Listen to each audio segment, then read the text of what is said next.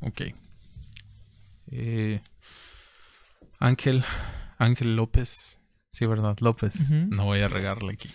Ángel, ¿qué tal? ¿Cómo estás, Ángel? Muy bien. Qué gusto que hayas aceptado la invitación a venir al programa. Ángel, cuéntanos un poco de, de qué es lo que haces. Bueno, este, buenas noches primero que nada. Ángel es un pastor, este, músico, entregado completamente a, al, a Dios y a, pues al, al cristianismo, se puede decir, ¿verdad? Entonces, una de las cosas que creo que se ha estado perdiendo es el diálogo entre las personas. Y siento que ahora que, que, que, el cristianismo en específico, pero cualquier tipo de religión está fuera de la jugada de casi cualquier cosa, entre los jóvenes más que nada. Entonces por eso quise invitarte aquí, para que pues tú des como, no se puede decir como que tu lado, la, la versión de tu lado, pero sí para que nos expliques por qué de algunas cosas. Entonces no sé si quieras dar un poco sobre tu, este, pues el trasfondo que traes de músico y, y, desde las iglesias que vienes y qué es lo que hacías y qué es lo que haces ahora. Sí, bueno, pues primeramente eh, gracias Jorge por la invitación y bueno, pues hablando un poquito de, mi trayectoria, pues yo, yo nací en un, un hogar que me inculcaron valores cristianos. Eh, y pues hemos estado en diversidad de denominaciones. Eh, eh, mis padres se acercaron al Señor o se convirtieron al cristianismo en la iglesia adventista. Yo creo que ya en algún otro programa pudiéramos hablar un poquito de, de las religiones en específico, pero ah, por ahora quiero nada más mencionar eso, que ahí mis, papás se, cambiaron sus creencias.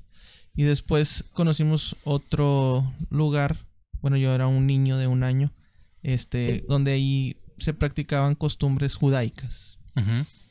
Y eh, pues ahí estuvimos 15 años y después por eh, situaciones familiares tuvimos que eh, independizarnos o mis papás tuvieron que independizarse y por el temor a que nos pues descarriáramos, por así decirlo, estábamos adolescentes, este, buscamos un lugar donde pues tener convivencia con chavos que pensaban similar a, nuestras convicciones, a nuestras creencias. Entonces, este, empezamos a convivir mucho con la iglesia Centro de Alabanza. Y pues nos gustó mucho, en mi caso, este, nos empezamos a involucrar mucho en las actividades de jóvenes que se hacían en ese tiempo, por ahí del 2004. Y eh, pues ahí conocí a la que ahora es mi esposa. Eh, nos enamoramos, nos, casamos en el 2009. Y, y ya empecé yo a, desde el 2005 a, a, involucrarme de lleno a las actividades que ahí habían. Eh, y una de ellas principalmente fue este, una escuela que se abrió en las instalaciones de, esa iglesia, que se llama Instituto Canción. Es una escuela que fue fundada por el artista cristiano eh, internacionalmente reconocido, Marcos Witt. Entonces cuando se ah, publicitó, cuando se dio la noticia que se abre la escuela, pues a todos los que estábamos en la ciudad, en las iglesias de aquí de la ciudad y, de los alrededores, en los cinco manantiales, todas las ciudades aquí aledañas. Este, pues se, se llenó. Me acuerdo que hubo una gran cantidad de ingreso de alumnos esa época. Y empezamos ahí nuestra preparación ya en forma de la música. Yo ya tocaba algo de guitarra, pero yo lo había aprendido líricamente este, con, con libros que eh, compraba en, en algunos lugares. Y aprendí algunos tonos. Este, pero más estilo como. como rondalla. Entonces, este. Cuando hubo la necesidad de empezar a prepararnos mejor, pues abrió esta escuela y ahí fue donde empecé a aprender ya en forma música. Este. Y, y a mejorar pero sobre todo porque en las reuniones de jóvenes ahí pues tocábamos y hacíamos bandas y eso y, y ahí empecé yo a poner en práctica lo que iba aprendiendo. Y ya, después este me incorporé al grupo de alabanza de, de la iglesia y ahí estuve este apoyando en esa parte que era algo que a mí me gustaba mucho. Eh, aprendí un poquito a tocar el piano, un poquito la guitarra acústica, un poquito el bajo, también a incursionar un poquito en, cantar, aunque en ninguna de las áreas soy como que un especialista, pero sé un poquito, ahí por ahí me, me defiendo para poder sacar adelante algo, eh, algún evento o así. Eh, pero me empecé a desenvolver ahí en esa parte, porque me gustaba mucho, mucho, mucho la música. Desde niño me gustaba, me llamaba la atención, pero le empecé a agarrar forma ya cuando estaba eh, joven o, o, muy, muy, muy adolescente, ¿verdad? Eh, y me empecé a enfocar en eso porque en cuestión de lo teórico de las cosas religiosas, uh -huh. ya sabía mucho. O sea, ya toda mi vida escuchando muchas conferencias y a predicadores y a todas. Entonces mi mente ya estaba saturada de muchas cosas de la Biblia. Sí, pues dices que, que desde niño estás este, en estos ámbitos, ¿no? Así es. Y tu familia desde mucho antes de que tú nacieras también estaba en estos ámbitos. Así es. Entonces, este, como que en la música encontré esa alternativa uh -huh. para yo emprender algo diferente a lo que usualmente se, se hacía en, en, en mi familia. ¿Y cuánto tiempo estuviste, eh, bueno, entraste a la alabanza como uh -huh, tal, ¿no? Uh -huh. ¿Cuánto tiempo estuviste siendo parte de la alabanza en, en Centro Alabanza? Que, pues dicho sea paso, es una iglesia muy grande, ¿no? Que, que es. es. muy reconocida en el, si, si, no creo, a lo mejor puede ser la iglesia cristiana más grande que hay aquí, o la más reconocida. Sí, en Piedras Negras y muy reconocida en, en pues todo el país, es, uh -huh. es, raro alguien que no haya escuchado hablar de, de la iglesia. Eh, pues duré de, desde que entramos en el, en el 2005 de lleno. Este empezamos a ayudar el grupo de jóvenes en la alabanza. Uh -huh. Yo creo que para el 2008, más o menos, entre 2007 y 2008, este ya empezamos a apoyar en la alabanza de los servicios generales los domingos. Uh -huh. Desde el 2008 hasta el 2017. Yo creo que alrededor de unos nueve años de lleno apoyando en, en, en la alabanza ya en forma en, en, el grupo principal. Este, duramos ese tiempo. Y en, y en la iglesia son, fueron alrededor de 14, 15 años en general. Eh, sí, como uh -huh. en general. Sí, como asistente o como miembro. Y en esa iglesia tú fuiste también director del, de la alabanza. Sí, fíjate que en el último tiempo que, que estuve ahí apoyando eh, en forma, eh, me tocó eh, liderar un, un, un año uh -huh. este, a los muchachos. Eh, y también fue una, una, experiencia muy padre y, y pues muchas, muchos aprendizajes, porque sí. no es lo mismo uno cuando está en la audiencia o acá parte del público, se le ocurren muchas cosas, pero cuando ya tienes tú la responsabilidad te das cuenta de que eh, es diferente. Sí. Sí, creo que también, digo, como músico en general es muy diferente el, este, el ambiente como lo vives arriba de un escenario que como lo vives eh, de espectador, ¿no? Entonces igual cualquier cosa arriba del escenario, a lo mejor tú como espectador músico lo ves desde abajo y dices, ah, mira, aquí se equivocó, aquí pudo haber hecho esto mejor, o ves lo, los detalles, ¿no? Pero estando arriba, pues dices, ah, me equivoqué. Exacto. o, o cu cuestiones, ¿no? Así. Eh, entonces duraste un año siendo el director de la alabanza y luego, este, la, bueno, también ahorita eres pastor de la iglesia Leche y Miel, ¿verdad? Entonces, ¿tú cómo hiciste la transición de, de músico en la alabanza, de la iglesia Centro Alabanza, a, a querer ser un pastor como, como tal, ¿no? Fuera en otro lugar. Sí, pues fíjate que eh, es algo bien extraño porque creo que lo que me ha movido mucho a mí para hacer cosas son mis convicciones, uh -huh. el estar seguro que, que de alguna o de otra manera Dios necesita que yo haga algo. Uh -huh. Entonces, eh, realmente yo no me veía como un pastor, incluso ahorita en este momento me siento raro imaginar que soy un pastor o que la gente me diga, ah, es que tú eres pastor. este. incluso, incluso, o sea, bueno, yo la primera vez que te conocí me dijiste, no, yo soy el pastor de la iglesia de Lechimel y yo dije, ah, es un, es un chavo, yo creo que es de mi edad o unos dos años más grande que yo, algo así. Dije, no, nunca había conocido a un pastor tan joven, de hecho yo, o sea, dije, no, no sé, o sea, nunca había conocido a alguien joven pastor. Siempre son, este, personas ya de, que tuvieron un gran recorrido así de 30 años o 40 años en una iglesia y luego se, se van a la aventura de hacer su propia congregación, ¿no? Entonces cuando me dijiste así que yo soy pastor, yo también dije, bueno, pues sí es joven, pero pues es, o sea, cuando platicamos la primera vez, recuerdo que dije, no, pues, o sea, eres una persona que, que tiene algo para hablar, o sea, se nota cuando alguien tiene la forma de hablar este, que, que vaya, atrae a las personas, ¿no? No digo convencer, pero sí siento que no todos tenemos eso, de, de que podamos hablar tan fluidamente y elocuentemente. Y cuando hablé contigo la primera vez dije, bueno, pues pastor sí creo que sea. Entonces sí tiene la forma de hablar.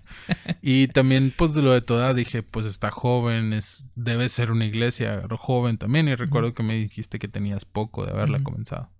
Entonces sí me, sí me gustaría que nos contara así como que, bueno, ¿qué, tuviste que hacer, no? Y, cómo se dio que abrieras tu propia iglesia o la empezaras. Sí, pues yo creo que, como te decían, no... Bueno, algo que necesito aclarar es que muchos me preguntan, oye, ¿por qué? Principalmente algo que me caracteriza es de que siempre he vivido un poco adelantado a mi edad. Desde muy niño yo me comportaba como alguien mayor a la edad que tenía. Entonces, en este caso no ha sido la excepción. Porque muchos jóvenes de 30 años o, edad eh, más o menos similar a la mía, pues dicen, no, pues sí me gustaría ser un líder o un pastor o esto, pero cuando ya tenga 45 o cuando ya tenga 50. y entonces yo en esa parte también estoy como que un poco adelantado. Ese deseo nació en mí a esta edad pero no, no, no como tal de, ser pastor, sino que yo empecé a tener una necesidad de, querer juntar a mi familia, de, de, que ellos estuvieran cerca de, mí y yo cerca de ellos. Entonces dije, bueno, pues si tenemos los talentos y tenemos las habilidades y tenemos las capacidades que Dios nos ha dado, ¿por qué no intentarlo? ¿Sentiste un llamado? Sentí una preocupación. Ok por, por mi gente. Por decir, bueno, pues mi papá, mi mamá, mis hermanos, este, todos ellos tienen cualidades que no han explotado al máximo para el servicio de Dios. Y, y, por qué no unirnos, unir las fuerzas de, nuestra familia, o sea, la habilidad que tiene mi papá, la habilidad que tiene mi mamá, mis hermanos, y, y emprender y ir por esas personas que tal vez todavía no, no han conocido de lo que nosotros conocemos. Y pues hablé con, con mi pastor, Pastor Fernando. Dije, Pastor, pues tengo esta inquietud. Eh, y él me dijo, pues él también sacó de onda, ¿verdad? yo creo. Así como, como tú. Dijo, oye, pues, este no me dijo no, simplemente me dijo, eh, espérate un poquito. Vamos a ver, vamos a orar a Dios y vamos a ir viendo cómo se van dando las cosas. Y pasaron algunos meses, ya no recuerdo exactamente cuántos, y dos o tres. Y otra vez le volví a decir. Dije, pastor, eh, apóyeme en esto que quiero hacer. Y él me dijo, espérate, espérate. Y la tercera vez que le dije, pasaron otros dos, tres meses, le volví a decir y como que él, aunque todavía tenía ese cuidado, ¿verdad? Yo siento que él lo, lo, lo, lo, hacía por eh, que no quería que yo batallara. Porque pues él tiene mucha experiencia, tiene más de 40 años pastoreando una iglesia, entonces él sabía todo lo que iba a venir. Pero yo en mi, en mi juventud, pues no lo proyectaba, o sea, o sea yo no visualizaba todo lo que se iba a venir. Entonces le insistí por tercera vez y dijo, ok, está bien. Este, te voy a apoyar, o sea, yo, yo voy a estar ahí para lo que se ocupe. Y ahí, ahí empezó. Entonces, eh, yo Eh, empecé con una primera reunión que hice en mi casa con mi mamá, mi esposa, mi hermano y mi hijo. Así empecé, pero yo no tenía ni la idea de cómo lo iba a hacer. No sabía ni cómo se iba a llamar la iglesia, no sabía. O sea, mi visión era nada más que mi familia y yo juntos pudiéramos hacer algo para Dios. Eso era todo.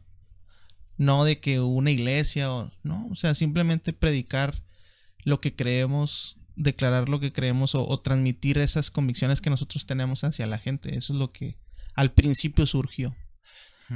Y incluso yo le decía a algunos amigos que en ese tiempo también emprendían sus iglesias. Decían, no, no, yo no, yo no quiero abrir iglesia los domingos.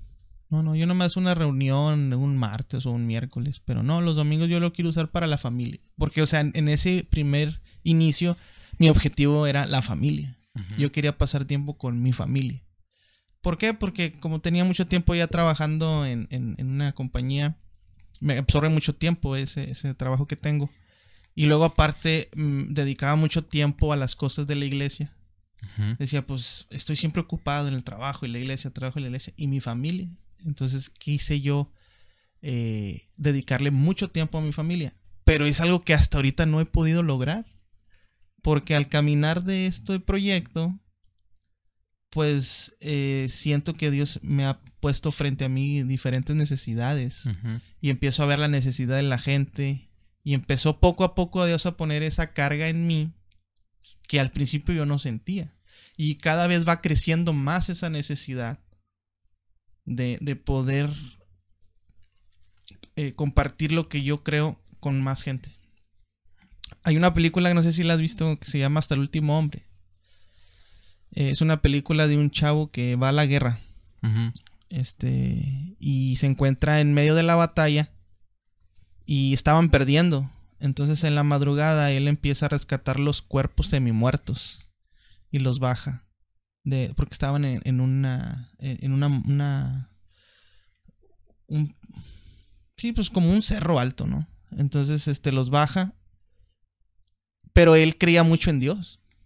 Entonces regresaba por uno más y se empezó a cansar porque pues cargaba a los chavos este y cuando se empezó a agotar físicamente, él le decía a Dios, Dios, ayúdame a salvar uno más. Ayúdame a salvar uno más. Y bajaba uno y decía, uno más, uno más, uno más. Al final salvó a 70 soldados. Esa madrugada bajó a 70 personas del cerro. Eh, y cuando ahora este, yo logro hacer que una persona este. Se oye algo extraño ahí. Sí. Bueno, pues es, un animal que anda ahí afuera. Cuando yo logro ah, hacer que una persona se sienta fortalecida, a veces me ha tocado hablar con alguna persona que está en depresión. Y voy y le digo, oye, no, hombre, mira, vente, tenemos una comunidad donde puedes sentirte eh, integrado, etcétera y se dan la oportunidad de conocernos y, la pasan bien y, su, alma y su espíritu tiene un descanso y después resulta que se quedan. Y su vida cambia y me dan más ganas de ir por uno más y uno más y uno más. Y a veces platico con mi esposa, con mi mamá, digo, ahora este deseo empieza a crecer de una manera, o sea, interminable, de que uno más, aunque sea uno más y y antes éramos cinco personas o diez personas en la iglesia y luego cuando crecemos a, crecimos a 20, a 25, a 30 y luego es un deseo que nunca termina. Nunca es suficiente el poder alcanzar una persona más o, un matrimonio más o una familia más para que se sientan bien. Empezó, empezó a crecer ese deseo de que todas las gentes, todas las personas puedan experimentar eh, un estatus de, paz, de, de, sentido de vivir. De que, oye, pues estoy aquí, tengo un propósito. Tengo un propósito, vale la pena que siga yo aquí en la tierra o en este mundo o en medio de estas personas porque les estoy ayudando. Entonces esas personas han encontrado un sentido y un propósito por el cual seguir adelante. Entonces eso me anima y me motiva y me da como eh, las ganas de seguir haciéndolo. Y así empezó. Así fue como comenzó. Así o sea, el- tu deseo por hacer una comunidad, ¿no? Un- al- Sí. eh, una familia que se intre- integraran hacia un grupo, hacia algo. Sí, primeramente eh, por mi por familia, familia. de, de sangre, y después porque sí se, sí, sí se plantó a- algo en mi interior de preocuparme por las otras personas que aunque no eran eh, familia de sangre, pero sí eran amigos o conocidos. Y bueno, una de las cosas que yo pienso que eh, está a favor, porque ahorita es muy común atacar eh, la religión en general, ¿no? Es muy eh, aceptado dentro de del mundo atacar atacar a el cristianismo o a Cristo o a Dios. Atacarlos es algo muy común ahorita, o sea, algo que es muy aceptado. Entonces, una de las cosas que yo creo que del lado positivo que agrega este una iglesia a su comunidad es obviamente mm, hacer más comunidad, a integrar a las personas que quedaron fuera de la comunidad hacia un grupo. Que no es cualquier cosa, o sea, personas que a lo mejor nosotros los vemos como, algunos los ven como una burla, como las personas que, este, andan en las calles vendiendo, haciendo actividades, o sí, que, que alguna vez fueron drogadictos o que alcohólicos y que ahora están entre, entregados a, a Jesucristo o a Dios este, están haciendo una función en la comunidad y no están perdiendo su vida en, en drogas o en, o en alguna cosa negativa. Entonces eso es algo que yo veo como muy bueno. O sea, parte de, del, de lo bueno de la iglesia. Que es lo que co- comentabas tú, ¿no? Hacer comunidad. Entonces, eso es algo bueno. Otra de las cosas que yo también pienso que es algo bien es que este la iglesia como tal rescata a muchas personas en depresión o en ansiedad que a lo mejor no tienen una forma de, de ver el mundo con, con sentido, como dices tú. Y cuando se les entrega un, un sentido a ellas, este, se sienten parte de, Así es. y su forma de ver el mundo cambia. Y, y a lo mejor las personas dicen, no, pues este, Dios no puede ser real, o a lo mejor dicen que Jesucristo no existió, o lo que tú quieras, no, pero, pero algo del- de, lo que podemos aceptar dentro del, del, pues de los, del- de los grupos en los que estamos, es que también la iglesia aporta cosas buenas, independientemente si crees o Dios, en Dios o no, la iglesia aporta cosas buenas a- al mundo. Entonces, eh, esa es una de las cosas. Otra de las cosas que, que te quería preguntar. Entonces, era, tú como pastor, ¿cómo ves este, la dificultad de crear esa comunidad? De traer a las, a las personas. Ya ves, el otro día estábamos platicando y me dijiste que tienes que estar al pendiente de, de cada uno de tus... De las personas que van a la iglesia, ¿no? De preguntarles cómo están, de cómo se sienten, si les gusta ir a la iglesia. Entonces, pues para mí eso suena muy difícil, ¿no? Estar buscando a las personas. Pero no sé cómo lo veas tú. ¿Lo viste como algo, tú visualizaste esto desde un principio cuando empezaste, dijiste, ah, pues ya sé lo que tengo que hacer o, o esto en- vino así dentro del camino? Sí, no, pues yo creo que es como tú dices, que se ha ido presentando la estrategia en el caminar. Eh, yo al principio pensé, como yo siempre he predicado, desde los 10 años he predicado, este, y muchos siempre me han dicho, oye, qué padre predicaste, o qué padre la, la, la conferencia que diste, me gustó mucho esta frase que dijiste, y todo eso. Y mucha gente en alguna etapa de mi vida me decía, oye, no, hombre, pues tú un día vas a ser un pastor, tú un día vas a ser un muy buen pastor, porque sabes mucho de esto, sabes mucho de aquello, o, tienes facilidad para hablar. Eh, y entonces cuando yo dije, no, pues sí, tengo mucha influencia o, o cierta influencia tengo sobre las personas y cuando yo me decida a abrir una iglesia, a cántaros van a venir. Y no fue así. Cuando ya empecé yo me di cuenta de que la gente no está buscando a alguien que hable bonito, ni está buscando a alguien que, que sepa mucho de la Biblia. La gente está buscando gente que la escuche, gente que comprenda sus, sus problemas, gente que pueda sen- gente, la gente está buscando sentir que les importa a la gente. O sea, por ejemplo, yo me acerco a una iglesia porque estoy buscando que la gente que está ahí se interese en mí. Yo quiero sentir que ellos se interesan en mí. Si yo no siento, si yo siento que ellos están siendo hipócritas, este, La gente se va. Sí. Entonces me di cuenta de que la gente te busca cuando realmente le demuestras que te interesas en que, ellos. que hay un interés. Sí, pero no hay interés de que, ah, me interesa su talento, me interesa su dinero, me interesa tal cosa. No, no, Sí, sino como- de que me realmente me preocupa Como persona. que esté bien, que se sienta completo, que se sienta eh, útil.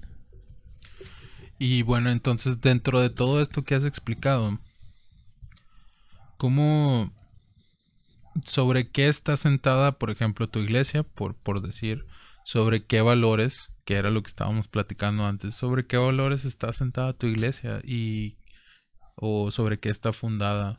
O sea, ¿qué, qué podrías describirnos tú a una persona, por decir alguien que no, que no es parte de una comunidad cristiana o de una iglesia en general o de una religión? ¿Cómo podrías describir tu, tu iglesia? ¿Qué valores este, profesa? ¿Cuál es este, qué, sobre qué está fundada? Sí. Bueno, creo que esa es una pregunta muy buena porque es algo que se pregunta a la gente que no conoce de religión, así también como gente que conoce mucho de religiones me ha preguntado. Me ha dicho, ¿y tú qué doctrina dices o, o qué doctrina tienes en tu iglesia?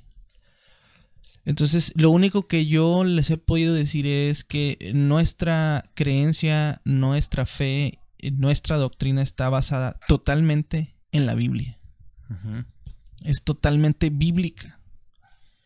Y yo siempre les digo, mira, si, que, si tú quieres que te diga todo lo que opino, necesitas decirme si tú crees en la Biblia. Y si me dicen, sí, sí creo, ok, entonces podemos avanzar. Pero si tú me dices, no, yo no creo en ese libro, o yo no creo que sea un, algo totalmente cierto, sino que es algo como histórico nada más, o es algo que escribió alguien para poder eh, controlar a, la, las masas. a las masas. Entonces creo, bueno, entonces no vamos a poder llegar nunca a un acuerdo.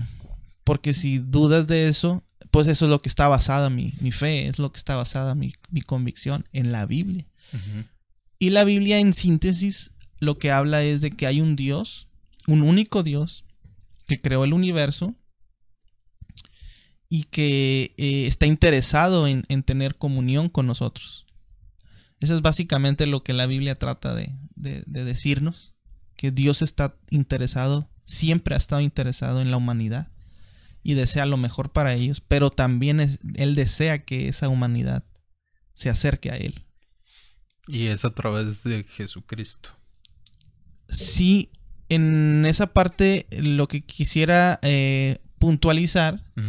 Es que como la gente por sí misma nunca logró comunicarse con Dios o, o tener esa comunión con Dios.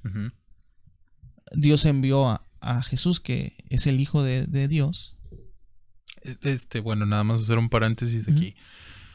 Ahorita estamos hablando de que dices que Dios quiere una comunidad y una conexión con las personas del mundo. Es- esa comunidad se intentó hacer durante lo que se puede llamar el, el Antiguo Testamento. Así es. Al no darse de forma correcta, se puede decir, Dios envía a su, a su primogénito a la tierra. Este, no sé si quieras co- continuar con esto. Lo manda a la tierra para que haya la comunión que ya que dices tú. Sí. así es. Yo algo que nunca he entendido exactamente cómo se da esa comunión a través de Jesucristo. Bueno, porque eh, desde el Antiguo Testamento Dios para poder reconciliar a la humanidad, eh, él demandaba que se derramara sangre. Pero se derramaba sangre con, con víctimas de animales. Por ejemplo, con un cordero, con un, una paloma, este, un carnero. Pero eh, la humanidad, como tú dices, ahorita bien, muy bien lo mencionabas, ellos como decían, bueno, pues si Dios quiere que yo me comunique con Él o que le pida perdón o que me reconcilie con Él y para reconciliarme tengo que matar un, una víctima. Entonces empezaron a llenarse de sacrificios innecesarios y lo hacían sin sentido, o sea, nada más, ah, pues si para que Dios me perdone y su castigo no esté sobre mí, con que mate un cordero, pues voy a matar un cordero. Y mataban corderos, corderos, corderos, corderos. Y llegó un momento en que Dios dijo, es que ya eso lo está haciendo... Este... Está perdiendo el valor. Exacto. Mm. Entonces, ¿sabes qué? Voy a hacer un sacrificio eterno. Entonces permitió que su hijo viniera y tomara cuerpo de humano y derramara su vida en el sacrificio que hizo en la cruz. Entonces, como Dios hizo un nuevo pacto, donde dijo, ahora esta sangre de mi hijo representa el derramamiento de la sangre de todos esos animales. Ahora es con este derramamiento ya no voy a tener que hacer más derramamientos. Este va a ser el... Y cada vez que yo recuerde que mi, mi hijo dio su vida por el rescate de la humanidad, mi ira va, va a, a menguar, va a bajar. Entonces por eso cuando en nuestras creencias, cuando uno hace, comete un error o comete algo que es desagradable ante Dios, uno le dice, Señor, perdóname por tu Hijo, por Jesús, en el nombre de Jesús, por amor al sacrificio que tu Hijo hizo. Entonces Dios se acuerda. Ah, yo dije que por la sangre de mi Hijo los iba a perdonar. Entonces ahora la sangre de Jesús vale mucho más que, el sacrificio de un animal, que un carnero, que un cordero, que una oveja o que una paloma.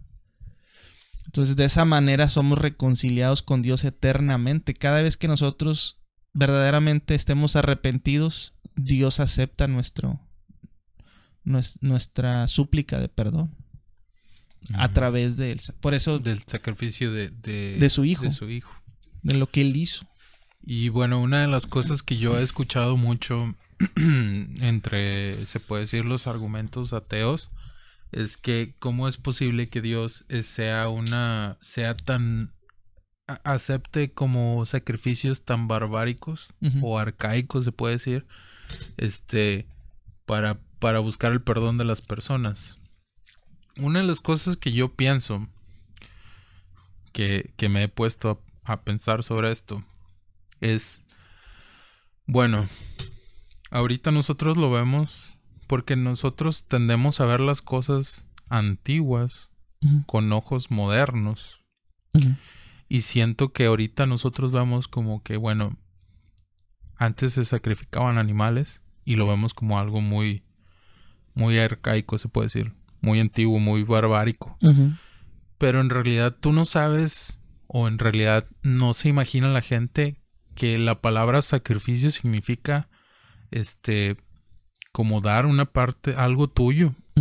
Entonces un sacrificio de un animal es, era algo muy importante para las personas de antes porque la mayoría de las personas vivían en condiciones muy precarias antiguamente entonces si tú tenías muy pocos animales vivías de forma precaria en, en pobreza se puede decir el entregar algo a Dios, como un, una oveja, un carnero, como dices tú, eh, eh, representaba un, un, sacrificio que a lo mejor nosotros, para nosotros un sacrificio ahorita es, este, no sé, dejar de hacer algo.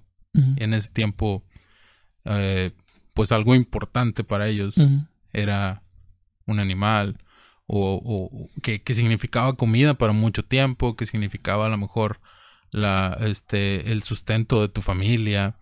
Entonces, ver, ver el sacrificio como tal, ahorita, verlo con ojos actuales a como era antes, pues no creo que funcione. No sé cómo lo, cómo lo veas tú. Yo siento que un sacrificio como tal antes de, un animal, o sea, era algo muy importante para las personas. O sea, era, era dar comida, era dar a lo mejor este piel, todo lo que le podían hacer a un animal que, que, que pues era importante para ellos. Sí. Que a lo mejor sería como sacrificar tú ahorita, no sé, 1500 pesos o cinco mil pesos que dices no los tengo, pero se los doy. En este, a cambio de la promesa de algo mejor. Entonces a lo mejor para ellos era así. No sé cómo tú lo veas, ¿verdad? Yo siento que podría ser algo así. Pero, pero pues tú me podrías explicar un poco mejor. Sí, pues haz de cuenta, eh, si tú te fijas en, el, en, en la antigüedad, se matan a los animales para comerlos. Y en la actualidad se matan a los animales para comerlos. Ahorita si uno mata a un animal este de una manera eh, ¿cómo se le llama cuando mandan matan a los animales? Cruel. Sí, con crueldad. Cuando uno mata a un animal con crueldad los derechos de los animales, este, las, personas que están a cargo de los derechos de los animalitos se te vienen encima. Pero, ¿cuántas eh, este, lugares no hay fábricas donde matan y matan este, reses? Sí. ¿Para qué? Para distribuir a todas las eh, centros comerciales la carne que nosotros nos comemos en un fin de semana. Compramos kilos y kilos de carne para comerlos. Entonces, la gente, cuando Dios les pedía que hicieran sacrificios, más bien lo que estaban haciendo es hacer una dedicación o hacer un simbolismo o hacer un pacto en medio de ese sacrificio. Los sacerdotes del Antiguo Testamento sacrificaban al cordero, o sea, lo degollaban, para que hubiera ese derramamiento de sangre y al estar derramando la sangre Dios pactaba ahí con la humanidad y decía, ok, te voy a perdonar. Y ese animal eh, sacrificado, su carne, la asaban y la comían la gente. ¿Sí? O sea, era algo, es algo, más que en, el sacrificio se hacía una representación. Era algo simbólico. Exacto. Entonces no es de que agarraban a los animales. Bueno, el origen de lo que Dios les mandó que hicieran era, ¿sabes que Cuando fueres a pedir perdón, vas a dedicarme un cordero lo vas a degollar y vas a asar su carne al fuego y luego después ya pues esa carne se la comían pues la gente que es algo que ahora hacemos. Sí. nada más que ahora no hacemos un, un, ritual de que ah voy a agarrar la vaca y la voy a, degollar y voy a ahora hacer una oración y después me voy a comer no pero, al final de cuentas lo sacrificas igual de igual forma ahorita o sea se le da gracias a Dios por la comida Exacto. O sea, de la misma forma que se le daba gracias a Dios en ese tiempo. Igual en un, no es como un ritual como tal, pero, o sea, Dios sigue estando, sigue siendo parte del, de lo que es este la comida como tal. Sea, dices tú, era, era simbólico, se, sacrificaba un animal y después se, comía la comida eh, en nombre de Dios. Y ahora igual, ahorita hacemos, no sé, te, haces una reunión, haces carne y, la gente igual da gracias a Dios por la carne. Exacto. Y, y eh, a muchos dirán, no, es que es algo que es algo barbario o, o algo cruel pero pues no estaba fuera de lo normal, sino porque ahora lo, lo, se sigue practicando pero claro, si uno tortura a los animales para después comer, pues eso yo creo que es algo malo. Ahora, al principio, eh, Dios no mandó que comiéramos animales. Lo que Dios permitió es que comiéramos de los frutos de los árboles.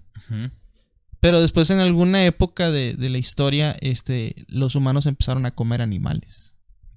Y después Dios también los protegió diciéndoles, ok, si van a comer animales, nada más coman estos, estos, estos, estos, porque estos, estos otros no son tan puros y les pueden traer enfermedades. Entonces, por lo mismo de que dijo, pues qué necesidad hay de que lo que ustedes se comen después me lo sacrifiquen a mí o me lo dediquen a mí. Entonces Dios cambió y dijo, ahora va a morir mi hijo y lo que él eh, sacrifique o la sangre que él derrame, esa va a ser la sangre con la que yo voy a perdonar eternamente. Y a partir de que Jesús muere y después resucita, ya no se volvieron a practicar los, los sacrificios de animales. Y hasta ahorita en la actualidad las iglesias cristianas, y bueno, yo no sé si hay alguna iglesia cristiana o, católica que sacrifiquen animales. Yo, yo no tengo entendido que ahorita. No, creo que no, ¿verdad? sería algo muy como una excepción.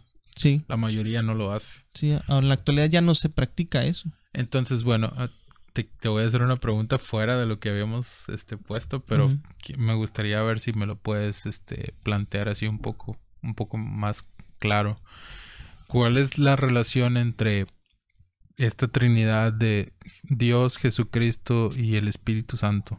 Que la mayoría de la gente lo ve así como que, bueno, Dios y Jesucristo es el Hijo de Dios. Y el Espíritu Santo, pues es como un espíritu que ronda, ¿no? En la tierra también. Pero sí, no sé si puedas explicarnos cuál es la relación entre los tres y cómo o cómo es que se representan. Sí, bueno, el mejor ejemplo que pudiera dar yo es como el cuerpo humano. Eh, nosotros tenemos un cuerpo físico al que podemos ver, pero en nuestro interior hay dos esencias. Una que es el alma, y en el alma eh, está implícito todo lo que son las emociones. O sea, cuando a veces nos sentimos tristes, cuando nos sentimos contentos. Y la otra esencia que es el espíritu. El espíritu es el que nos mantiene con esa conexión divina, con, la que decimos, oye, pues vamos a la iglesia o vamos a creer en Dios o hay algo que siento que, que hay un ser supremo. Esa conciencia que te llama al bien, que te arrastra hacia el bien, esa conciencia que te arrastra a lo bueno, que te guía a lo bueno, ese es el espíritu. Y el alma es donde están todas nuestras sensaciones internas. Y el cuerpo es donde podemos este, sentir todas las cosas externas, como tocar, como gustar, como ver, como oír. Exacto. Entonces, de, de alguna manera similar, es Dios Padre, Jesús Hijo y Espíritu Santo que forman un, ser en diferentes eh, em, representaciones. Dios Padre, que fue el creador de todo el universo. Jesús, que salió de Dios. Dice un texto de la Biblia, que en el principio era Dios y el verbo era con Dios y el verbo era Dios. Pero después se convirtió en, la palabra o el verbo se reencarnó o, tomó forma de, hombre. Y cuando Jesús está a punto de irse de la tierra, les dice a sus discípulos, necesito irme para que les sea enviado el Espíritu Santo. El Espíritu Santo es una ayuda que Jesús nos dejó para poder estar aquí en la tierra o poder tener las fuerzas de, de seguir esa fe que tenemos porque no está Él, pero dejó a su Espíritu Santo. Entonces, eh, no sé si, si esté contestando la pregunta que, me habías hecho. Bueno, es, me imagino que como todo en la, en la misma este, Biblia, eh, es una, respuesta extensa que se, se, discute a través de todo el libro, ¿no? Es, es difícil contestarla en un solo este, en una sola respuesta. Así es. Y una cosa que quiero también eh, agregar es que, por ejemplo, Dios eh, es el Padre, que algunos lo conocemos como Jehová. Dios el Padre. Él envía a Jesús. Y el Espíritu Santo es el que tiene la conexión con nuestro espíritu, porque cada uno de nosotros tenemos un espíritu, que no es el Espíritu Santo. El Espíritu Santo es un, es un ser externo a nosotros. externo. Eh, que es la parte de la conciencia o la parte de la, del, del, que descifra lo que ocurre en la mente del humano. Hay una parte de la Biblia que dice, ¿quién conoció la mente de Dios? Sino el Espíritu. Dice así también, ¿quién conoció la mente del hombre? Sino el Espíritu que está dentro de él. Entonces, ¿quién te conoce a ti? ¿Quién me conoce a mí? Nada más lo que está dentro de mí sabe quién es Ángel. Porque yo puedo proyectar algo a la gente. Ah, Ángel este es músico, Ángel es esto, lo otro. Pero lo que está dentro de mí es lo que realmente sabe quién soy yo. Entonces se podría decir que el Espíritu Santo, y no sé, tú me puedes, no soy tan bueno hablando de la Biblia, pero se podría decir como que es parte de la esencia de Dios que se mueve dentro del mundo. Exacto. Y nos toca a nosotros el espíritu. Exacto. Porque mismo Dios, o sea, toda la, esencia de Dios, si viniera a tocarnos o viniera a manifestarse ante nosotros, es tanta la gloria o tanto el poder, tanta la, la, la magnificencia que se cree que caeríamos eh, eh, fulminados de, de, tanta majestuosidad. Mm. Hay una parte también en la Biblia que dice que nadie puede estar frente a Dios. Nadie puede verlo y seguir vivo. Entonces, si Dios se manifestara, por así En- decirlo, en, carne y hueso, nosotros quedaríamos muertos al instante por Mm. tanta santidad, tanta majestuosidad. O sea, si se ma- manifestara en su totalidad Dios. Exacto, en todo su esplendor. Sería algo tan, tan impresionante que quedaríamos eh, de- derretidos de su, de su- esplendor. Mm, que, o sea, es, es muy interesante escuchar esto porque creo que nunca lo he visto así como tal en alguna otra parte, como, como Dios este, es es representado, porque Dios se, se supone que Jesucristo sería como Dios también, ¿no?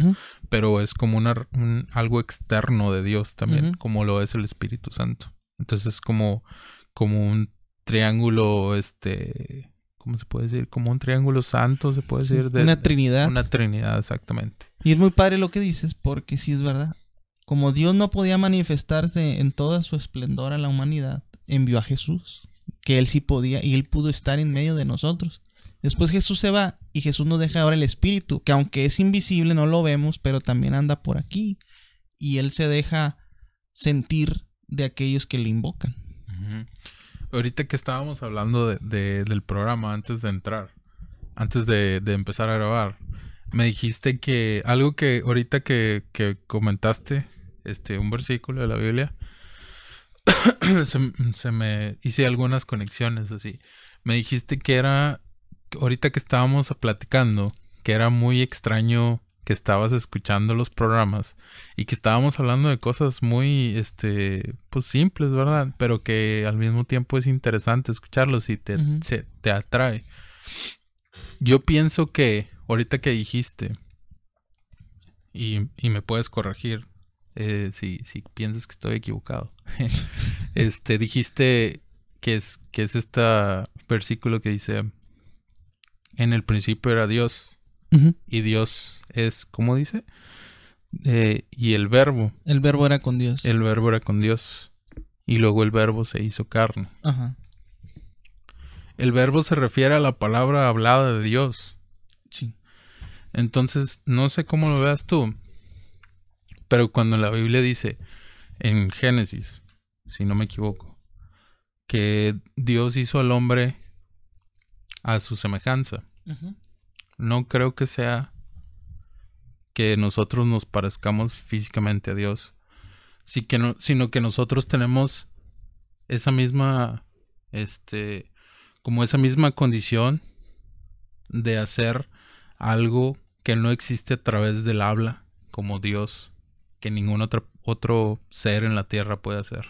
No sé si a lo mejor me está siguiendo, pero yo pienso que tú te levantas y te levantas un día, ¿no?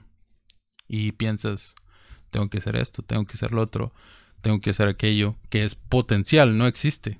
O sea, tú no lo, no lo haces hasta el momento en que lo estás haciendo. Y el momento en que lo hablas, que lo piensas y lo hablas, lo conviertes en algo. Como, como Dios convirtió eh, el mundo de la nada, del caos, convirtió orden. Tú mismo también puedes convertir el caos, que es el potencial, en, en algo, en algo habitable, algo usable, pero a la proporción tuya. Exacto. Entonces yo pienso que por ahí va el asunto del, del habla y del de pensar, del de que, que viene siendo lo que dice en la Biblia que nosotros somos hechos a semejanza de Dios. No sé cómo veas tú Pues eso. fíjate que sí. Eh, esa podría ser otra representación. Mira, Dios, vamos a decir que es uno como eh, persona completa. Y luego el Espíritu Santo es la mente. Y cuando hablamos lo que pensamos, se vuelve ya algo externo de nosotros. Entonces, el Espíritu Santo está en el interior de Dios.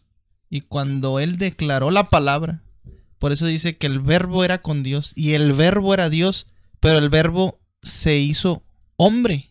O sea, cuando Dios dio la palabra, salió de él la palabra y tomó forma de hombre.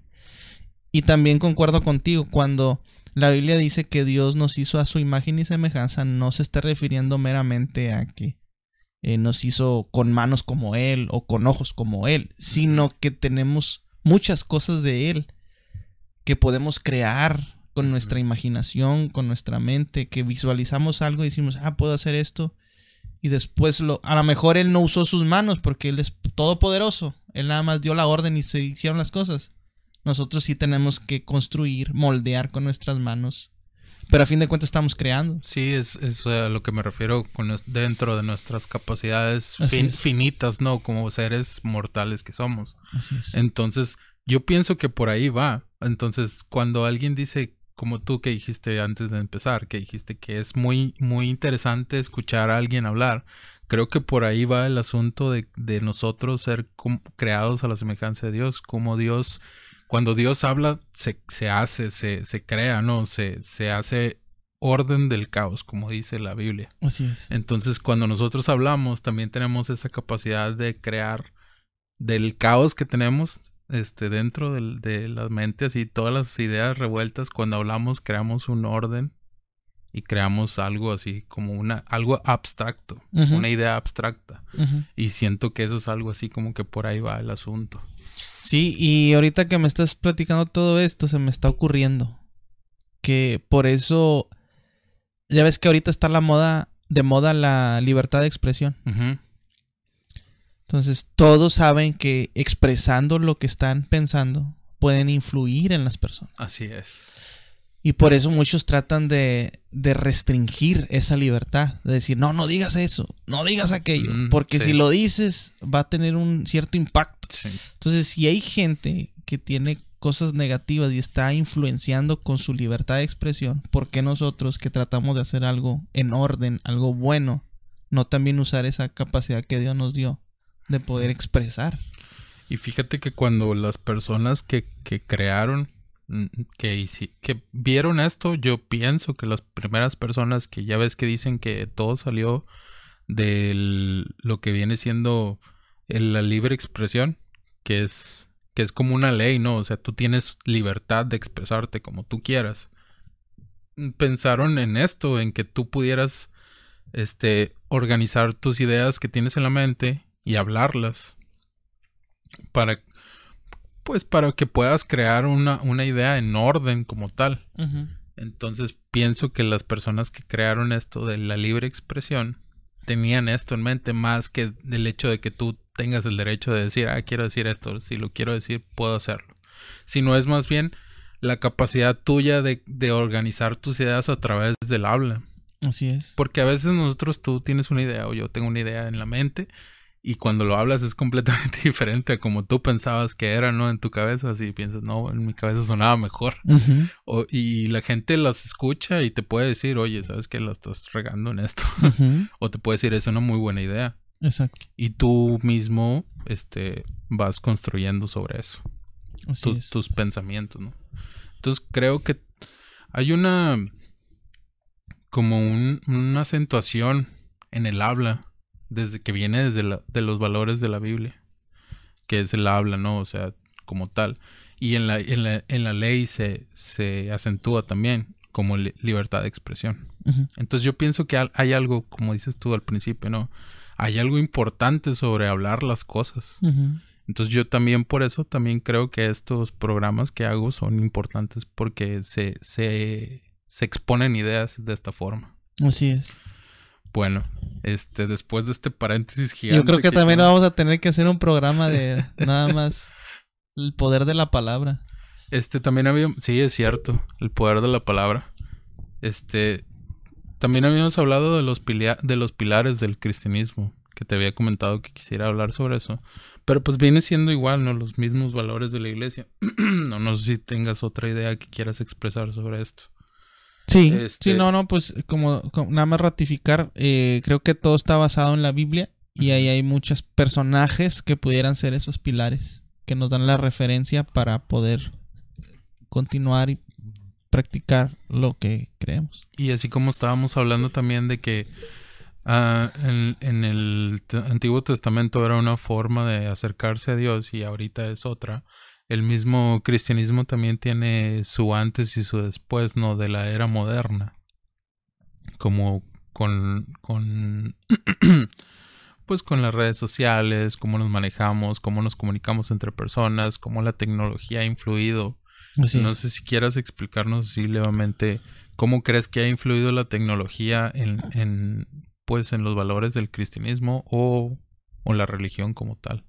Sí, no, pues yo creo que la tecnología ha venido a, ayudar de una manera muy significativa en todos los ámbitos. Y para nosotros los religiosos o, o los creyentes, también ha, ha venido a ser una muy buena herramienta para poder llegar a lugares muy, muy remotos. Por ejemplo, ahora lo que estás haciendo tú.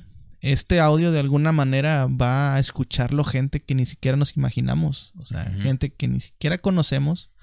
Algún día le va a llegar este audio. Y lo que hoy hablemos va a tener una trascendencia. Entonces, por eso yo estaba eh, pidiendo eh, con mucho, mucha tenacidad que lo que habláramos, o lo que al menos yo hablara, pudiera ser lo más correcto posible. Porque no quisiera confundir a las personas. Eh, pero creo que a final de cuentas, Jorge, la tecnología viene a cumplir una profecía. Hay una parte de la Biblia que dice que cuando Jesús venga por segunda vez, todo ojo le verá. Mm, Y cuando yo estaba niño, eh, no existía el internet. O sí existía, pero no era, no estaba tan al alcance. Yo me acuerdo que cuando tuve mi primer computadora con internet fue en el 98. Para eso yo ya tenía 11 años de edad. Pero yo escuchaba esa frase de todo ojo le verá cuando tenía 7 años, por ejemplo, por ahí del 94. Todo ojo le verá. Y uno se imaginaba que todo ojo le vería porque a través de las transmisiones de la televisión íbamos a poder captar el momento en el que Jesús viniera a la tierra. Pero ahora en el 2019 te das cuenta que desde un aparato de celular tienes el acceso a cualquier parte del mundo.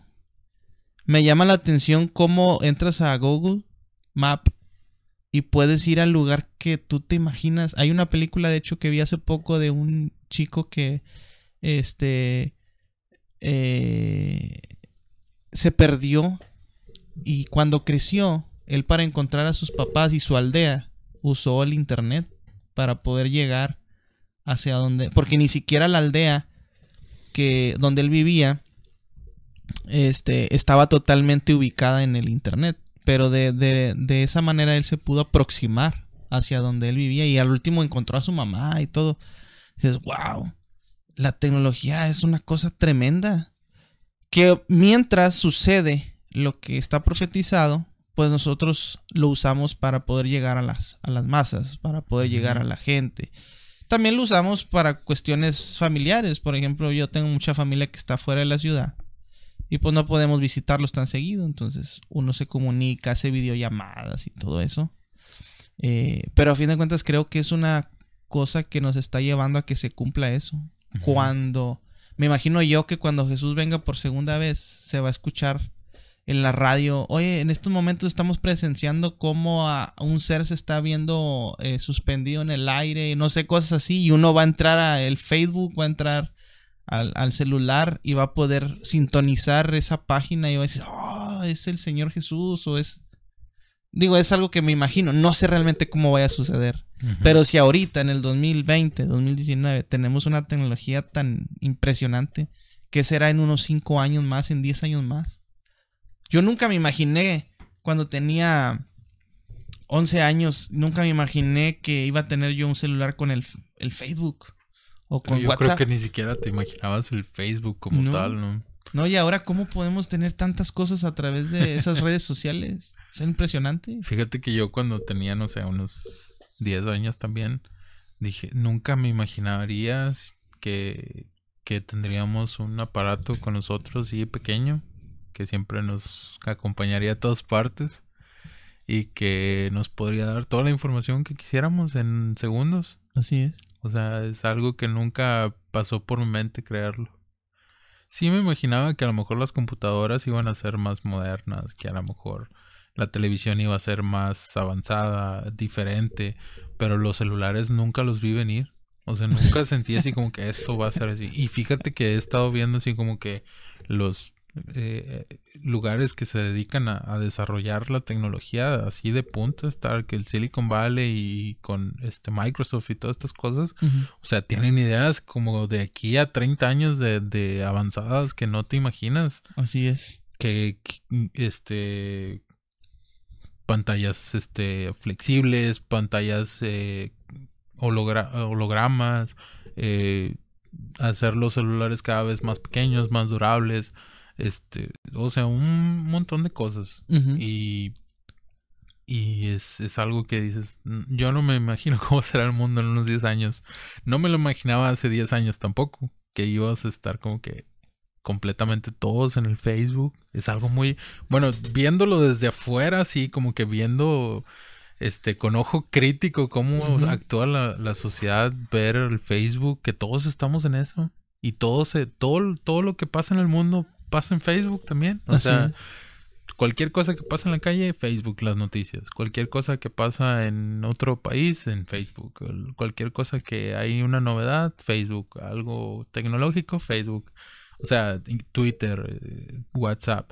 Cualquier cosa que hay, alguna novedad dentro de tu propia familia, llega por WhatsApp. O sea, una foto de que miren, estoy aquí en tal parte y una foto. O sea, todo es a través de las redes sociales y de la tecnología del celular. Es algo que no, pues yo la verdad nunca vi llegar. Sí, y este... Eh, no, la, la, tecnología está, está arrasando con, con, con tantas cosas y...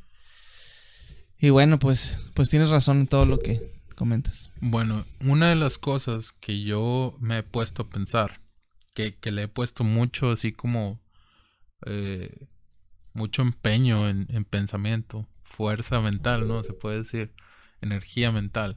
Es cómo se podría reconciliar, porque aquí hay, hay una distinción.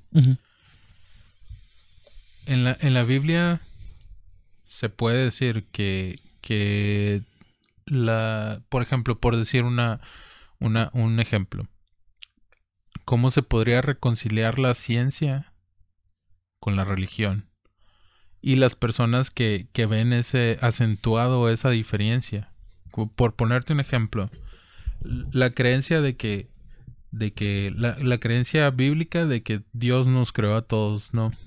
Creó a Adán y Eva y de ahí venimos todos. Y la creencia científica de que todos venimos del mono. De, no del mono, no, chimpancé. Eh, primates.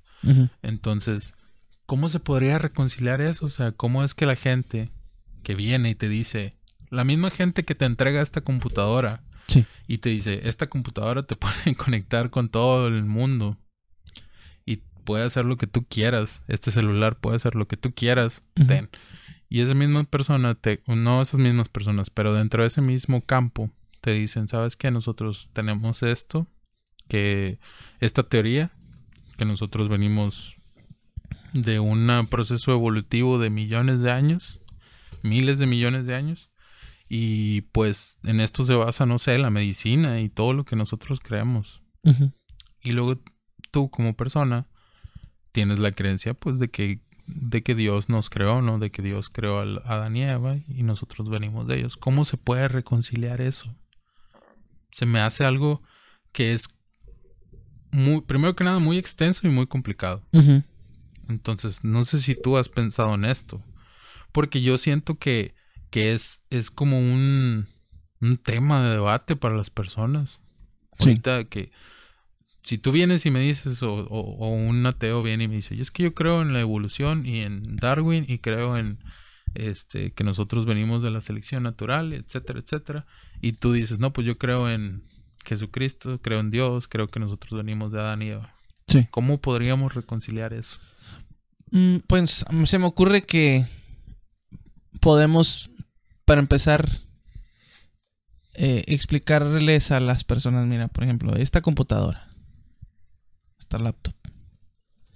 Imagínate que digamos que esta laptop nadie la hizo, que sola apareció aquí. O que fue una evolución de, de, un microchip que hace millones de años algún día apareció y después empezó a, a conformarse y de un, en una época de la vida le, le salieron teclas y toda la circuitería y toda la lógica y todo eso. O sea, ¿quién pudiera creer que esta computadora se fue haciendo sola? Y viéndolo así, eh, tal cual, pues hemos visto cómo las computadoras han evolucionado desde los noventas hasta la fecha. O sea, antes una computadora era del tamaño de esta habitación. El CPU era enorme. Y había unos disquetes enormes para guardar 5, 8 megabytes de información. Y ahora en, en, en, en USBs, en microchips, puedes guardar infinidad de gigabytes de información. Eh, pero ¿cómo ha ido evolucionando? A causa de que alguien pensante ha estado viendo, bueno, ¿y cómo le hago para ser más óptimo, para ser más compacto el, el, la pantalla, el teclado, en, que en un dispositivo más pequeño pueda guardar más información. O sea, hay alguien pensante que está ideando, que está creando, que está imaginando cómo lograr ese objetivo. Entonces, si la computadora, que es una cosa tan, tan impresionante, o sea, toda la tecnología que vemos en una laptop o en una tablet o en un celular. Ahora imagínate toda la complejidad que tenemos nosotros como cuerpo humano. ¿Cómo podemos imaginar que solo se dio. O sea, tuvo que haber sido alguien pensante, alguien mucho más pensante que nosotros, alguien mucho más inteligente que diseñó cada parte de nosotros, de cómo tuviéramos energía regenerativa y de cómo con dormir y con comer nos volvemos a llenar de energía para seguir y seguir viviendo y todo eso. Wow, es una máquina tan perfecta nuestro cuerpo que no creo que haya sido veía el comentario de un compañero en, internet. Decía, gracias al universo. O sea, a fin de cuentas todos creemos que hay algo superior. A lo mejor muchos no queremos creer en Dios o en Jehová o en Jesús. Pero a fuerzas nuestro instinto nos dice que hay un ser todo omnisciente. Que lo sabe todo, que es sumamente inteligente y que creó todo lo que existe en el universo nuestra conciencia nos lo dice. Hasta el ateo más ateo que exista, en el fondo creo que hay una parte de su ser que le dice que hay una cosa o un ser o el universo o la naturaleza que hizo las cosas tan maravillosas que vemos en la actualidad. Fíjate que yo pienso que las personas que, que dicen yo no creo en un Dios, pero aún así actúan como si tuvieran un Dios. Es que es en serio, o sea, la gente... Poner, pongo un ejemplo. Nuestro sistema legal está basado en las ideas cristianas y, y judeo-cristianas. No está basado en otra cosa, está basado en eso. Exactamente. En no matar, en no robar, en respetar la individualidad de cada quien. Así es. Ahora dime tú, ¿qué pasaría si no existiera el sistema legal? La gente haría lo que ellos quisieran. Así es. Matarían, robarían, tomarían las esposas de los demás. Así es. Sería un caos. Así es. Porque la gente piensa como que tenemos, como que, ah, borramos todo lo que tiene que ver con Dios y la religión y todos vamos a ser unos, unos seres pensantes, inteligentes, lógicos, súper mega avanzados. Como que es, es de verdad, la gente piensa eso. O sea, si tú ves la historia, la historia de la humanidad, hay un derramamiento de sangre gigante alrededor de la historia en la que se ha desarrollado esto, estas, o sea, las creencias judeocristianas. Antes era ojo por ojo. Antes no era, este, si matas a alguien, te meten a la cárcel. Antes era, te hacen algo, te lo van a regresar. Era un ojo por ojo. Eh, de hecho, era una ley en, no sé si en Grecia, antes de Grecia. Entonces, no sé si la gente piensa que nosotros abandonando todas estas creencias vamos a ser como que los super seres así, este, eh, pacíficos eh, lógicos, súper inteligentes. Sí. Porque yo la verdad pienso que si nosotros abandonamos los valores cristianos, este, va a ser un caos. Pues yo, yo creo. de hecho, o sea, por ponerte un ejemplo, antes de que, de que continúes, no sé si conozcas la historia de, de lo que es este el- la Unión Soviética, que se instaló eh, un, un régimen autoritario, ateo, donde se abandonaba todo lo que es la religión cristiana y los valores cristianos, judeocristianos. Y es, es, es una historia de, de sangre, de muerte, de hambruna, de, de destrucción. Y las personas no quieren este, reconocer esto, pero es la verdad. Se implementó un sistema autoritario ateo. Eh, entonces, secular. Sí, ¿verdad? Es el nombre, si no me equivoco. Eh, entonces, no sé, o sea, no sé qué pienses tú. Yo pienso, como dices tú ahorita, estábamos hablando de que las personas que actúan como que no creen en Dios, que afirman no creer en Dios, pero actúan como si existe un Dios. O sea, yo veo, tú vienes y me dices, yo no creo en Dios, pero, pero algo reemplaza el, el, el- el lugar de Dios. O sea, algo lo reemplaza. O sea, tú tienes el valor más, o sea, manejas el valor más alto, algo lo reemplazan. Si, si no quieres que sea Dios, es algo más. Porque tú actúas como si Dios existiera. O sea, por ponerte un ejemplo, a, a mí me dicen, no, es que yo no creo en Dios, pero los veo así como que endiosados con películas de Marvel o endiosados con películas de Star Wars y, y, y actúan como si Star Wars o las películas fueran sus dioses y saben todos los diálogos, se saben todo, conocen toda la historia de, de los, de los Avengers, de. Marvel, de todo eso. Y, y, y, y eso toma un lugar muy importante en sus vidas. Y a lo mejor me dices, ah, yo no creo en Dios. Pero algo toma un lugar así. O sea, algo en tu vida de esa forma. Así es. Entonces, actuando de la misma forma como si dijeras, no, yo no creo en nada. Bueno, en algo tienes que creer. Tú crees en tu familia, crees en algo, algo toma ese lugar. Así es. Pero, no sé, o sea, la gente, no sé si no se da cuenta o no, o actúa, dice una cosa y actúa de otra forma. Pero sí creo que todo lo que tiene que ver con valores cristianos, judeo-cristianos, se abandonan y, y es un caos.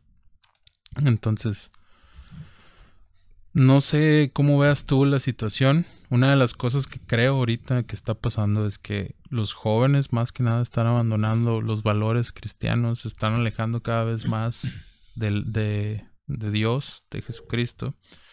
Entonces, habíamos hablado de esto. ¿Cómo podrías Este es el aprovechar? resultado principal. ¿Cómo podríamos aprovechar este los recursos de la iglesia, del cristianismo, de la religión, para, ¿cómo podrías tú, po- por, decir, por poner un ejemplo, qué harías tú para recuperar a los jóvenes que ahorita están, no sé, a- eh, estamos a tope de, de suicidios en el, en el país? O sea, nunca ha habido tantos suicidios en el país como ahorita. Estamos a tope de personas nihilistas, perdidas. Entonces, ¿cómo, cómo podrías tú ver qué, qué po- propondías? Po- ¿Qué ¿Cuál sería la propuesta? la propuesta, exactamente? ¿Cuál sería tu propuesta para, para recuperar a esos jóvenes?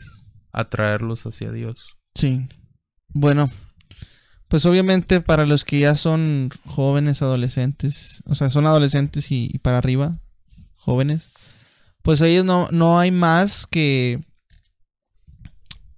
que hablar, que hablarles, que tratar de convencerlos, que tratar de generar espacios de, de recreación para que ellos descubran que pueden tener una vida muy eh, agradable, una vida muy satisfactoria, muy plena, sin recursos eh, equivocados, como son las drogas, vicios o, malas, malas acciones, ¿no? O sea, ellos ya, ya, ya tienen cierta conducta. Hay ciertos estudios que nos demuestran que, que la, el carácter de un niño se genera a los primeros siete años de edad.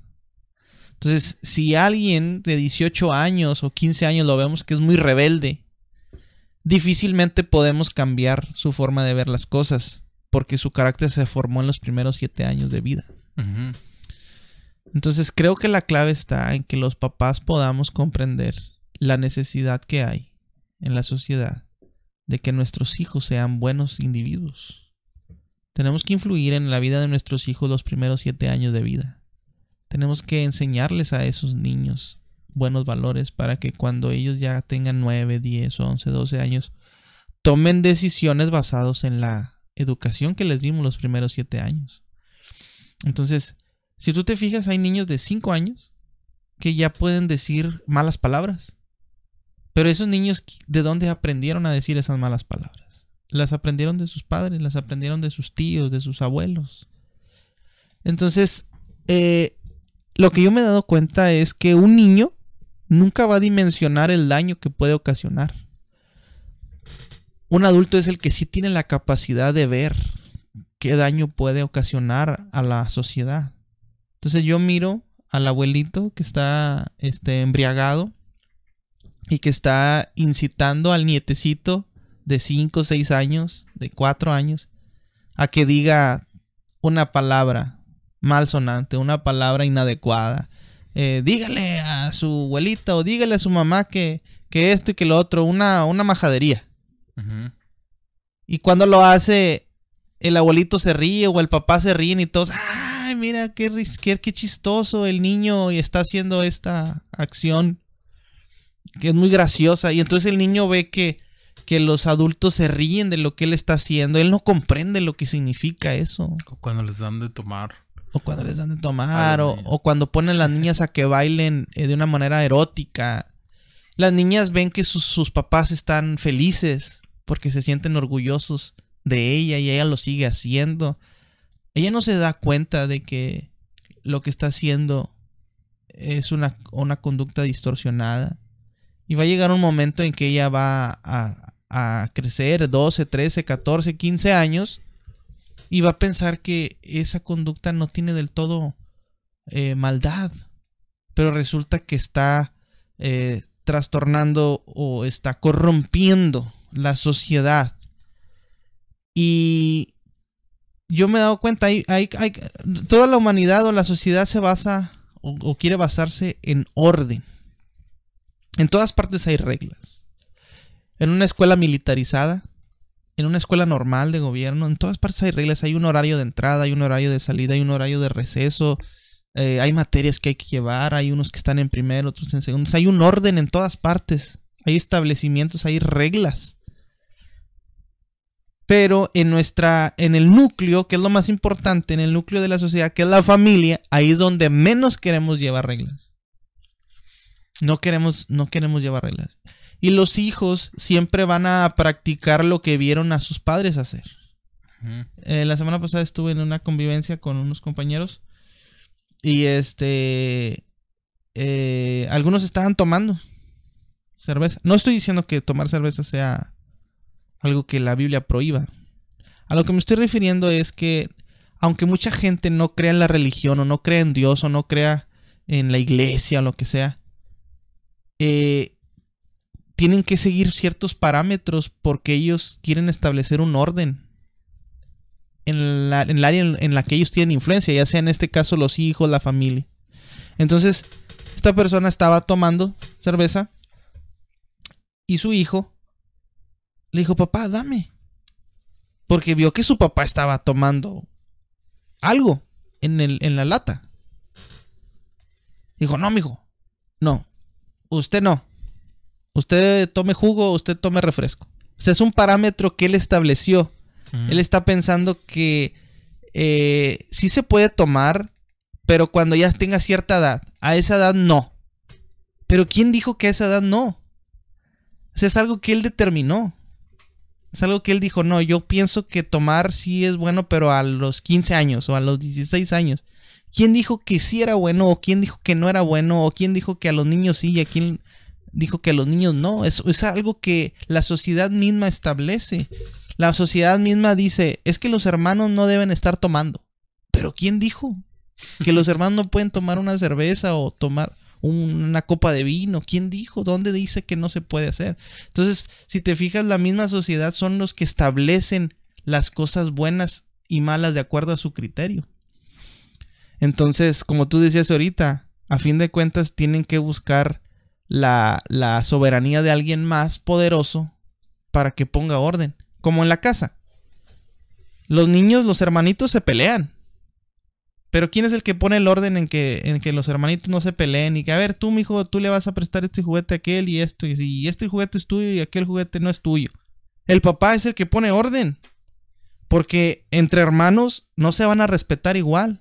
El papá es el que le da la autoridad al, al, hermano mayor o al hermano más responsable.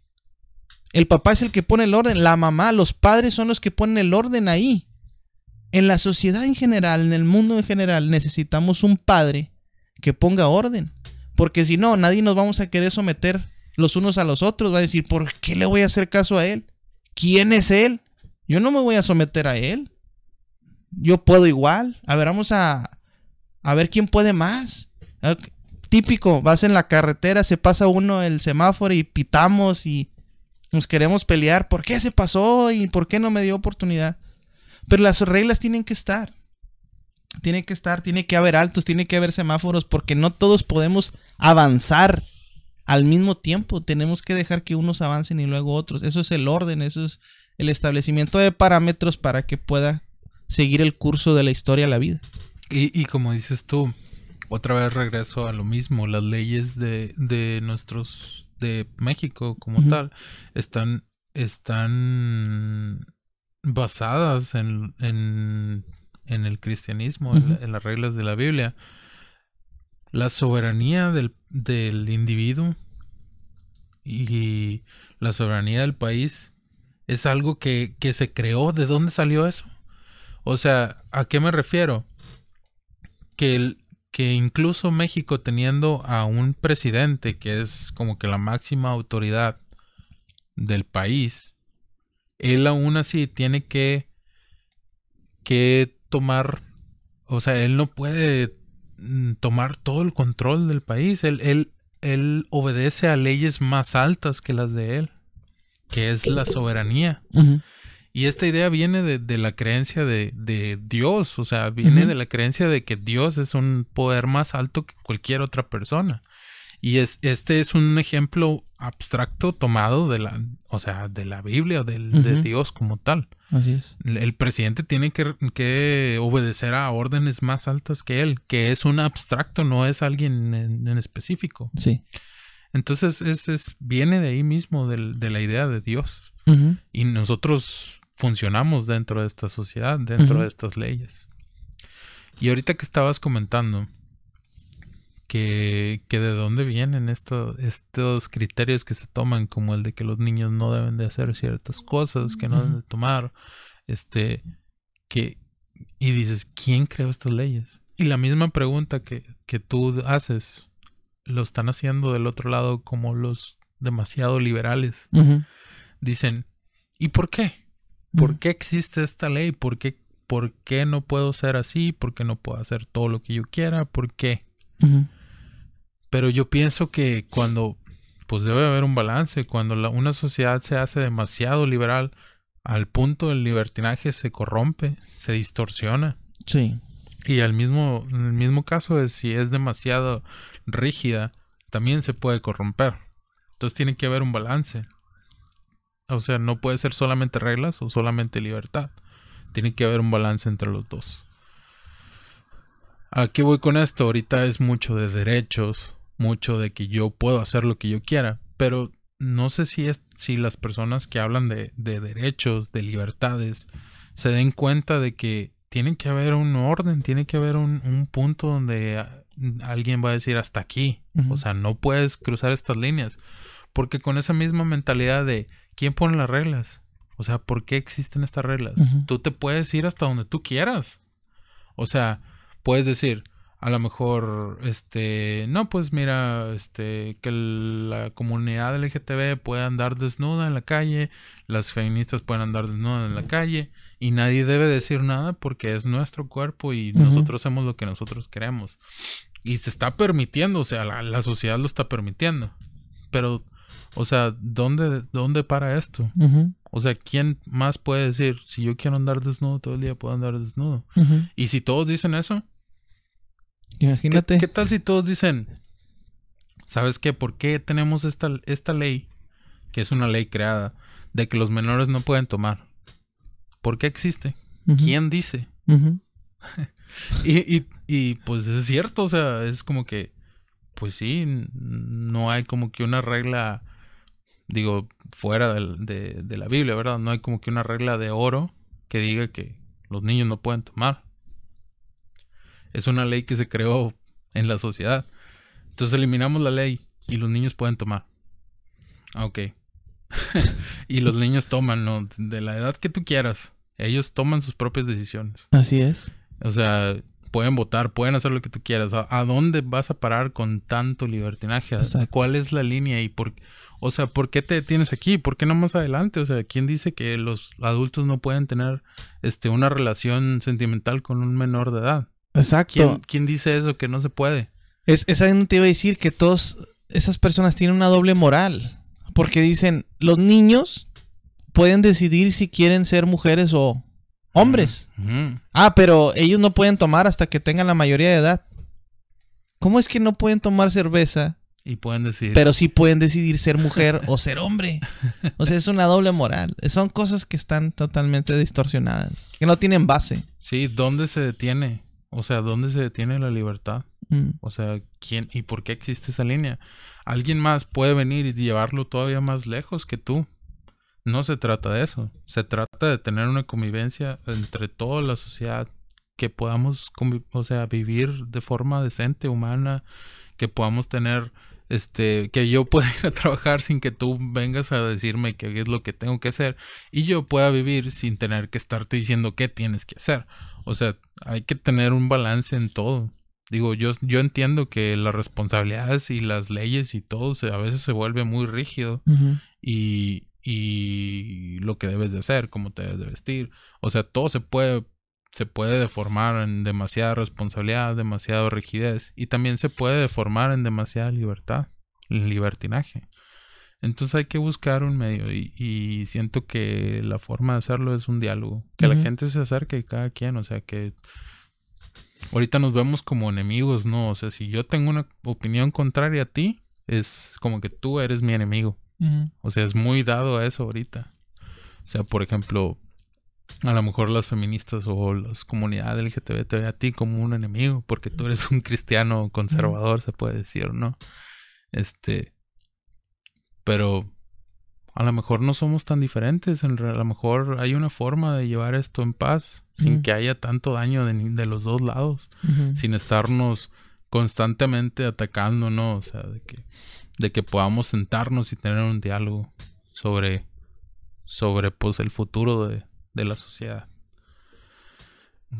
Bueno, Ángel, creo que voy a- vamos a tener que hacer otro programa. Sí. Me gustaría mucho hacer otro programa como con los tipos diferentes de, de, pues dentro del mismo cristianismo hay diferentes tipos de iglesias, ¿no? O sea, este, de iglesias, bueno, no, no tengo así como que los datos de los nombres, pero he visto que hay diferentes y también me gustaría así como que explicar a qué se este, abocan cada uno, ¿no? Y pues obviamente, no sé, hablar un poco más de escritura, de la iglesia, de la Biblia, que creo que es importante también, porque hay pasajes muy importantes que se ponen en práctica y a lo mejor la gente no lo sabe Así es. que son base también de, de la sociedad. Entonces, bueno, pues yo creo que ya vamos a, a cerrar este programa. Me da mucho gusto que hayas venido, Ángel. No sé si tengas algún comentario. Sí, no, pues este, nuevamente darte las gracias por, por darme la oportunidad, por hacerme la invitación. Creo que me la pasé muy bien. Eh, a veces es importante eh, ahondar en todas estas cosas. Y creo que esta es una, un- un- una plataforma que has creado donde se puede dar esa oportunidad.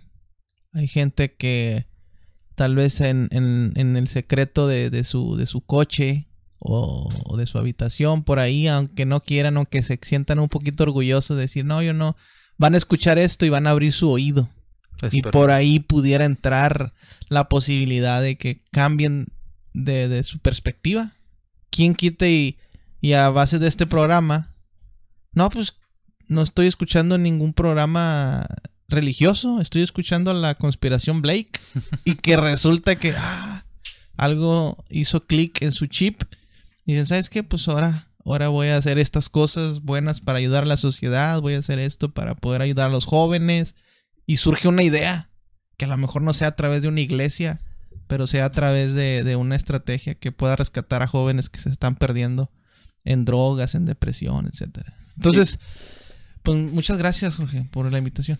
Y fíjate que una de las cosas que antes de que terminamos, como estas personas que terminan en depresión, en drogas, en alcoholismo, en e- etcétera, etcétera, en, en, eh, los lados negativos de la vida. A veces cuando estás en esos estados, piensas como que, ah, es mi vida y no afecto a nadie más. Entonces te ves, es muy fácil no verte como un puntito así de arena en un mar de mundo y en un mar de universo, porque el universo es vasto y grande todavía más que la Tierra y la Tierra de por sí para nosotros es grande. Entonces es muy fácil verse así como el puntito el- del grano de arena en, en la playa, así en, en el desierto. Pero, pero eso no es una forma buena de verse en el mundo, porque no es ni siquiera cierta. O sea, si tú te pones a pensar, al, a- en, el transcurso de tu vida conoces, no sé, un número de personas, mil personas esas mil personas conocen a otras mil personas. Entonces, y esas mil personas se van corriendo así, mil, mil. entonces siempre estás a, a una persona de un millón de personas. O a dos personas de, no sé, millones de personas. Entonces, en lugar de verte como un punto, mejor te puedes ver como una como un nudo en una red de una sociedad. Y tú cada vez que causas un impacto en el mundo, esa, ese- esa red se abre o se cierra más. Entonces, cuando tú causas un impacto negativo en el mundo, tiene sus efectos. Y cuando causas un impacto positivo, tiene sus efectos en todos. O sea, primero que nada en tu familia, la familia que está alrededor tuya y los tus amigos. Y ese impacto se va, va creciendo y se va, se va recorriendo a través de la gente. Entonces, una cosa de las, de las, de las cosas buenas que veo de la iglesia, con la tuya, por ejemplo, es que al, al intentar crear, al intentar hacer que las mejores, que las personas sean mejores personas, usted causa un impacto positivo en el mundo.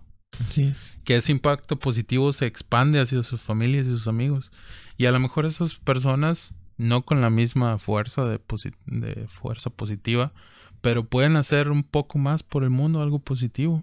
Que se supone que es lo que debemos de hacer. O sea, no, no tenemos otra cosa más importante que hacer que causar algo positivo en el mundo.